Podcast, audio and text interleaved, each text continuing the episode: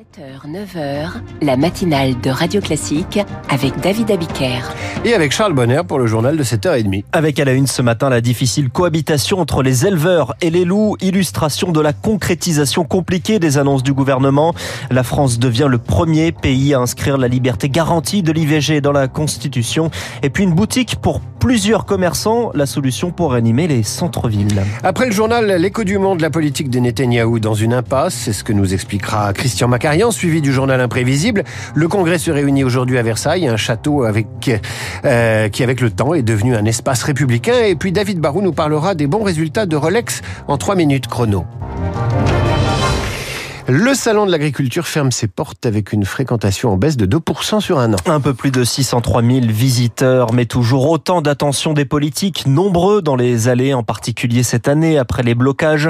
La FNSEA menace de reprendre les actions dans les 15 jours, histoire que les paroles ne restent pas en l'air. C'est le cas sur la question du loup. Un plan a été présenté fin février, mais en attendant son application coexiste. C'est le reportage dans les Alpes de Haute-Provence de Siem Spencer.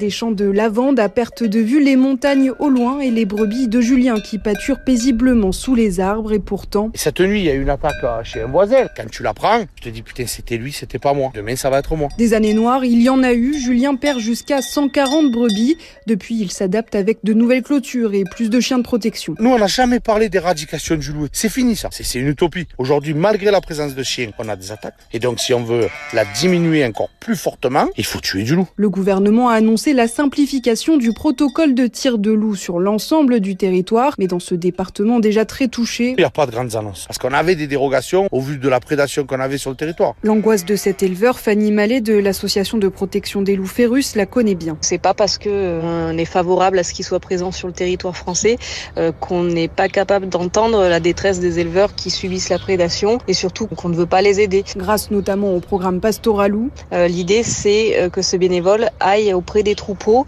pour renforcer la présence humaine auprès des bêtes, que ce soit de jour ou de nuit. Objectif, ajoute Fanny, apprendre à coexister avec le loup pour la vingtaine d'éleveurs concernés par ce programme. Le reportage de Siam Spencer. Une campagne dans le costume de favori. Jordan Bardella était hier à Marseille pour lancer la campagne des européennes dont il est la tête de liste pour le RN. Un discours sans prôner de Frexit mais pour accabler Emmanuel Macron. Je cite le grand effaceur de la France. La France va devenir le premier pays à inscrire l'IVG dans sa constitution. La liberté garantie est soumise au vote des 925 parlementaires, députés et sénateurs réunis en congrès à Versailles. Le texte doit réunir 3 cinquièmes des voix. C'est à 15h30 une modification constitutionnelle pour empêcher un recul sur ce droit acquis il y a 50 ans et toujours menacé sur le terrain, notamment à l'Institut médical Simone Veil à Rouen.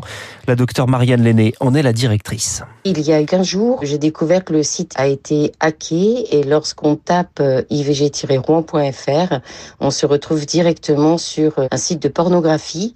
Depuis que nous sommes ouverts, on a une à deux fois par semaine des personnes qui bloquent des rendez-vous. Ce sont des faux numéros. Et depuis qu'il est question de mettre l'accès à l'IVG dans la Constitution, on a une recrudescence de tous ces actes-là. C'est effarant et ça me fait presque peur. Ça me fait peur pour les femmes, peur pour la démocratie. L'IVG, ça reste un combat. L'accès à l'IVG dans la Constitution, pour une femme, ça veut dire, ben oui, on m'écoute. Propos recueilli par Lauriane Tout-le-Monde et une plainte doit être déposée demain. Le congrès est retransmis aujourd'hui sur écran géant place du Trocadéro à Paris. Le procès du premier et seul déraillement mortel d'un TGV s'ouvre aujourd'hui. C'était le 14 novembre 2015, au lendemain des attentats. 11 personnes étaient décédées, la SNCF, deux de ses filiales et, trois personnes sont poursuivies. Des opérations escargots ce matin dans plusieurs villes de France. Manifestation des taxis contre les tarifs sanitaires de l'assurance maladie. À Toulouse, il se rassemble ce matin autour de l'aéroport de Blagnac. Vous écoutez Radio Classique, il est 7h34. Aux États-Unis, la première défaite de Donald Trump. C'est son unique concurrente, Nikki Haley, qui l'a emporté dans le district de Columbia, l'état de Washington DC, la capitale du pays. Plus de 60% des voix dans une ville qui ne représente euh, que 19 des près de 2500 délégués de la Convention républicaine. Demain soir, c'est le Super Tuesday, la primaire dans 15 États. Une affaire très, une affaire très embarrassante pour l'armée allemande. La divulgation d'échanges entre hauts grades L'Allemagne accuse la Russie de déstabilisation car ce sont des médias russes qui ont publié vendredi une discussion qui portait sur la guerre en Ukraine, Marc Tédé. C'est un enregistrement d'une demi-heure, celle d'une communication entre le patron de l'armée de l'air et trois autres officiers. Il a été mis en ligne vendredi par la télévision d'État russe RT, un média interdit d'émettre en Europe depuis le début de la guerre en Ukraine. À Berlin, le ministère de la Défense confirme qu'une conversation de la Luftwaffe a bien été interceptée, mais impossible de dire si elle a été modifiée pour le moment. Or, ces échanges, s'ils sont exacts, sont embarrassants pour l'Allemagne. Ils concernent une éventuelle livraison de missiles longue portée Taurus à l'Ukraine.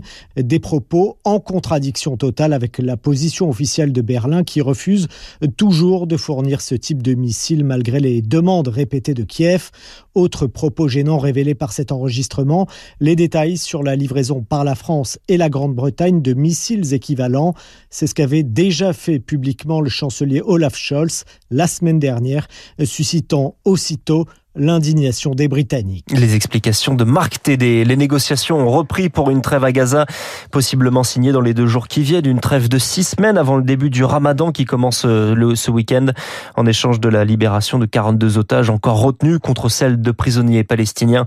On y revient après ce journal avec Christian Macarian dans l'écho du monde. Et puis il est question également dans l'actualité de cette opération pour redynamiser les centres-villes. C'est un travail mené par l'association Auxilia avec un dispositif pour aider les commerçants à trouver des locaux partager plusieurs boutiques au même endroit.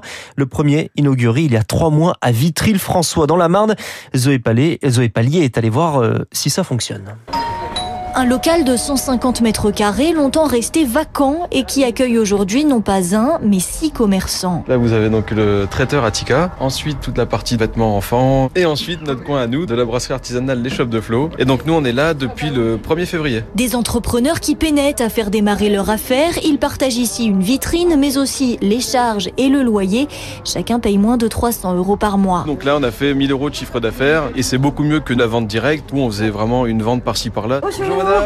C'est la première fois qu'on passe. Pourtant, on habite là, hein, Colette. Voilà, il y a tout. Bah, c'est bon à savoir. L'intérêt, c'est de venir régulièrement parce que les produits changent. Car ici, le bail de chaque commerçant est de courte durée. Atika Jana, traiteur marocaine. Je reste un an ici, le temps que je cherche un local. Vous aimeriez faire un salon de thé après? Oui, salon de thé à Vitré-François, il n'y a pas. Un an, c'est aussi le temps de se faire une clientèle, précise le maire Jean-Pierre Bouquet. Ça permet de tester le modèle en grandeur nature et donc son adaptation au marché local, plus que par euh, un simulateur qui va vous dire vous empruntez tant, votre taux de rentabilité est à tel niveau. Et si l'expérience est concluante à Vitry-le-François, d'autres boutiques partagées verront le jour dans de petites villes.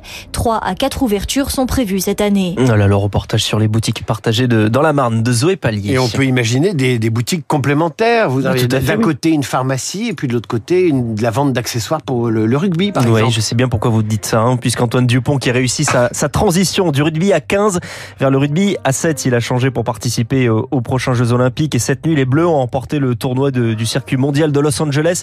C'est le premier titre mondial des Bleus en rugby à 7 depuis 2005. 21-0 en finale contre la Grande-Bretagne. Charles, rendez-vous à 8h30 pour le rappel des titres à suivre. L'impasse politique et stratégique de Benjamin Netanyahou. C'est l'écho du monde dans un instant, Radio Classique.